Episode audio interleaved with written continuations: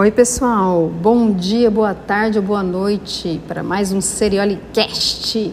E hoje eu trouxe mais um resumo de livro, A Revolução dos Bichos, de George Orwell. Esse é um livro atemporal. Ele já foi publicado há quase 80 anos e é uma sátira sobre as experiências soviéticas vividas naquele momento. Essa obra ela pode ser interpretada e percebida de várias formas depende muito do atual momento na sociedade que você está vivendo. Porque, por exemplo, algumas pessoas que leram há muitos anos atrás e resolvem reler ele hoje, o impacto na interpretação acaba mudando. A obra é muito boa e ela tem um viés político, sim. Não significa que ele não seja um bom livro. Então, vamos ao resumo. Bom, o momento na história que é apresentado no livro é o da Segunda Guerra Mundial. E o Stalin está no poder da União Soviética e o autor lança essa obra como uma sátira, uma crítica direta à política do Stalin, que é um líder autoritário e muito violento. Então, ele considerava que o Stalin, que era o chefe do governo, tinha traído as principais diretrizes da Revolução Russa, que ele mesmo tinha imposto.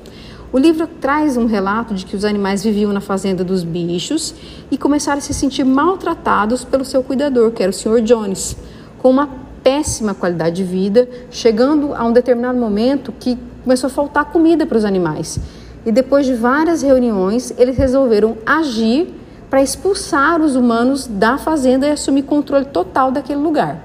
Então, a gente percebe que no decorrer da história acaba trazendo muitas, muitas percepções de traição, de corrupção e acaba usando a figura dos animais. O livro é uma sátira política e o autor constrói a sua crítica desconstruindo o sistema que foi proposto por Stalin.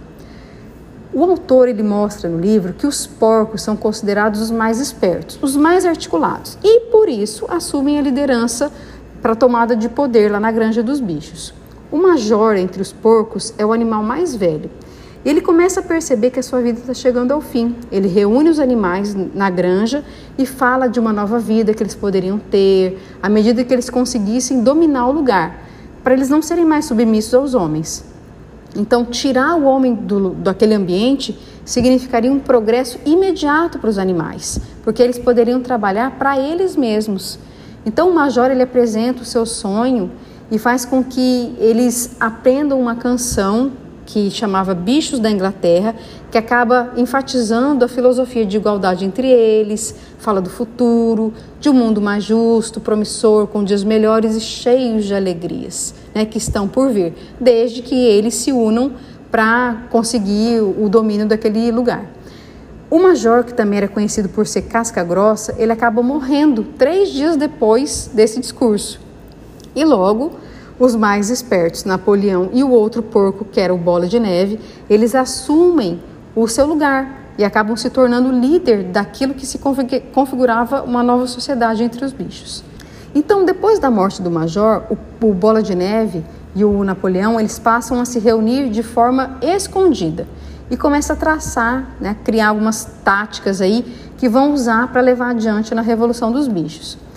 Os animais, se eles eram considerados mais inteligentes, e depois de um descuido do Sr. Jones, que cuidava dos animais, quando faltou comida, foi a cerejinha do bolo que faltava para iniciar a guerra entre os animais e as pessoas que moravam na granja. Com os ideais do major em mente e com os animais aderindo né, àquelas novas ideias, o dono da fazenda foi expulso, o Sr. Jones, junto com todos os humanos que viviam lá. Então, a, a granja o lugar, começou a se chamar Fazenda dos Bichos ou Granja Solar. E agora, sem a presença de nenhum ser humano, logo eles, os animais criaram regras que deviam ser seguidas por todos os animais, como se fossem os mandamentos. E eles determinavam o comportamento dentro daquele território. Então, o, os animais eles tinham que seguir algumas regras. Número um, tudo que tem duas pernas é inimigo. 2. Ter asas ou quatro patas significa amigo. Animais não usam roupas, animais não dormem em camas, animais não ingerem bebida alcoólica, animais não matam animais. E igualdade entre todos os animais. Os animais todos concordaram e aderiram aos mandamentos. Mas, lembra que eu falei que os mais inteligentes eram os porcos?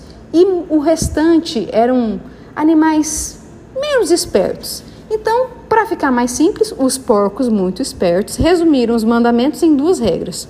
Os que têm quatro pernas são bons, os que têm duas pernas são maus. E novamente, os animais concordaram. Os humanos, eles acabam tentando recuperar a granja solar com a invasão do fazendeiro, né, o seu antigo dono, o Sr. Jones. Mas o porco, Bola de Neve, entra na luta e defende o território de forma assim heróica. E o Sr. Jones não conseguiu voltar para a propriedade. A expulsão dos, dos, do, das pessoas era, foi consolidada e abriram as portas para uma grande transformação daquele lugar. Entre os porcos, o Bola de Neve ele foi praticamente um herói na luta contra os humanos. Mesmo assim, o Napoleão, que era o seu amigo, decide expulsar o companheiro, porque o olho cresceu, ele viu que ele podia ocupar o espaço e ter todo o poder do lugar e começou a levantar uma série de acusações contra o Bola de Neve. Então, a partir de então, tudo de ruim que acontecia na granja, eles atribuíam ao Bola de Neve. Então, ele passa é, a ser tratado como um traidor. Ele simplesmente desapareceu, mas as acusações contra ele continuaram a acontecer forever and ever. Um trabalho de desconstrução da sua imagem foi realizada. Então a ideia era mostrar para os outros animais o quanto o bola de neve podia ser danoso ao sistema que eles tinham criado. Né? O bola de neve tinha um sonho de construir um moinho de vento para gerar eletricidade na granja. E o Napoleão ele acaba tomando essa ideia para ele, como se fosse dele. O que no passado ele criticava, né, o Napoleão criticava essa ideia, agora passou a ser um dos seus principais objetivos e as obras foram iniciadas. Então, na Revolução dos Bichos, existia uma determinação de que nenhum animal na granja devia negociar com os humanos, isso era proibido. Porém, essa diretriz foi considerada como uma invenção do bola de neve. Então, tudo que vinha do bola de neve era ruim e os animais começaram a ignorar. Então, com o passar do tempo, esse tipo de contato dos animais com os humanos voltou a ser algo natural. Os humanos podiam ir lá na granja para acumular riqueza, para vender produto, assim como os animais. O poder corrompe, né? Os porcos, após a revolução, passaram a morar na casa do Sr. Jones. E para sua própria conveniência, os líderes da revolução começaram a alterar as regras que eles mesmos criaram. Então, colocaram uma nova roupagem Mudar, alguns mudaram e ficaram, só que da seguinte forma: a regra animais não dormem em camas passou para animais não dormem em camas com lençóis. Animais não ingerem bebidas alcoólicas mudou para animais não ingerem bebidas alcoólicas em demasia. Animais não matam animais mudou para animais não matam animais sem razão. E animais são iguais mudaram para igualdade para os animais, menos para os mais iguais que os outros. Então, nesse livro, o Garganta, que é um companheiro do porco Napoleão e é um dos personagens de destaque na obra, é um porco com uma capacidade muito especial, que é a persuasão. E isso tem um papel importantíssimo na manutenção dessa revolução, porque ele aplica o seu discurso, que é extremamente persuasivo, direto nos animais. E mesmo com as condições de trabalho eh, na granja começassem a ficar muito ruins, eles estivessem passando por grandes necessidades, o garganta conseguia convencer os animais do contrário. Então, como que a gente começa a distinguir os porcos dos homens no livro? Porque os personagens acabam se alternando. Altera-se o lema que dizia que duas pernas era ruim, porque os porcos agora também andavam sobre duas patas, as traseiras, e Napoleão estava no meio deles. A ideia agora era mostrar que os porcos eram semelhantes aos homens. Quando os bichos do, do autor começam a olhar para dentro da casa que pertenceu ao Sr. Jones, eles percebem que o Napoleão está no meio do luxo, jogando carta com os homens, os donos das fazendas vizinhas, e eles começam a tentar se lembrar se depois de todos aqueles anos a vida na granja era realmente ruim antes da Revolução. Será que quando eles estavam sob o comando do Sr. Jones, que era o humano, eles sofriam tanto quanto agora?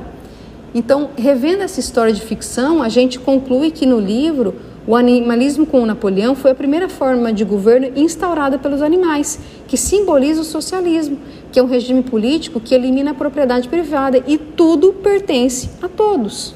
Mas o Napoleão, ele se sentindo dono da situação, ele quer o poder absoluto Então ele promove a revolução, elimina o seu possível adversário e sai do seu animalismo do, de um socialismo democrático para implantar uma ditadura, onde as pessoas não podem mais expressar o seu ponto de vista, perdendo totalmente a sua liberdade de expressão. Muitas editoras recusaram a obra, porque várias empresas não queriam publicar, porque no período em que tava, eles estavam vivendo, a sua leitura podia provocar um certo constrangimento, já que os soviéticos ainda eram amigos do Ocidente e Stalin e sua revolução tinham a simpatia do povo britânico. Só que o escritor inglês não desistiu e seguiu tentando impor a sua obra aos editores, até que ela foi publicada por uma pequena casa editorial. Mas ela acabou sendo censurada por muito tempo ainda, porque os dirigentes sabiam muito bem a quem essa história estava se referindo. A leitura dessa obra é obrigatória para todo mundo, sabe? Jovem, adulto. Ela é simples, ela traz profundos momentos de reflexão e por mais que ela tenha um certo viés político, é importante para que a gente comece a entender e a gente ter as nossas próprias opiniões. Gostou? Obrigada por estar comigo até agora e até o próximo Seriolicast. Fui!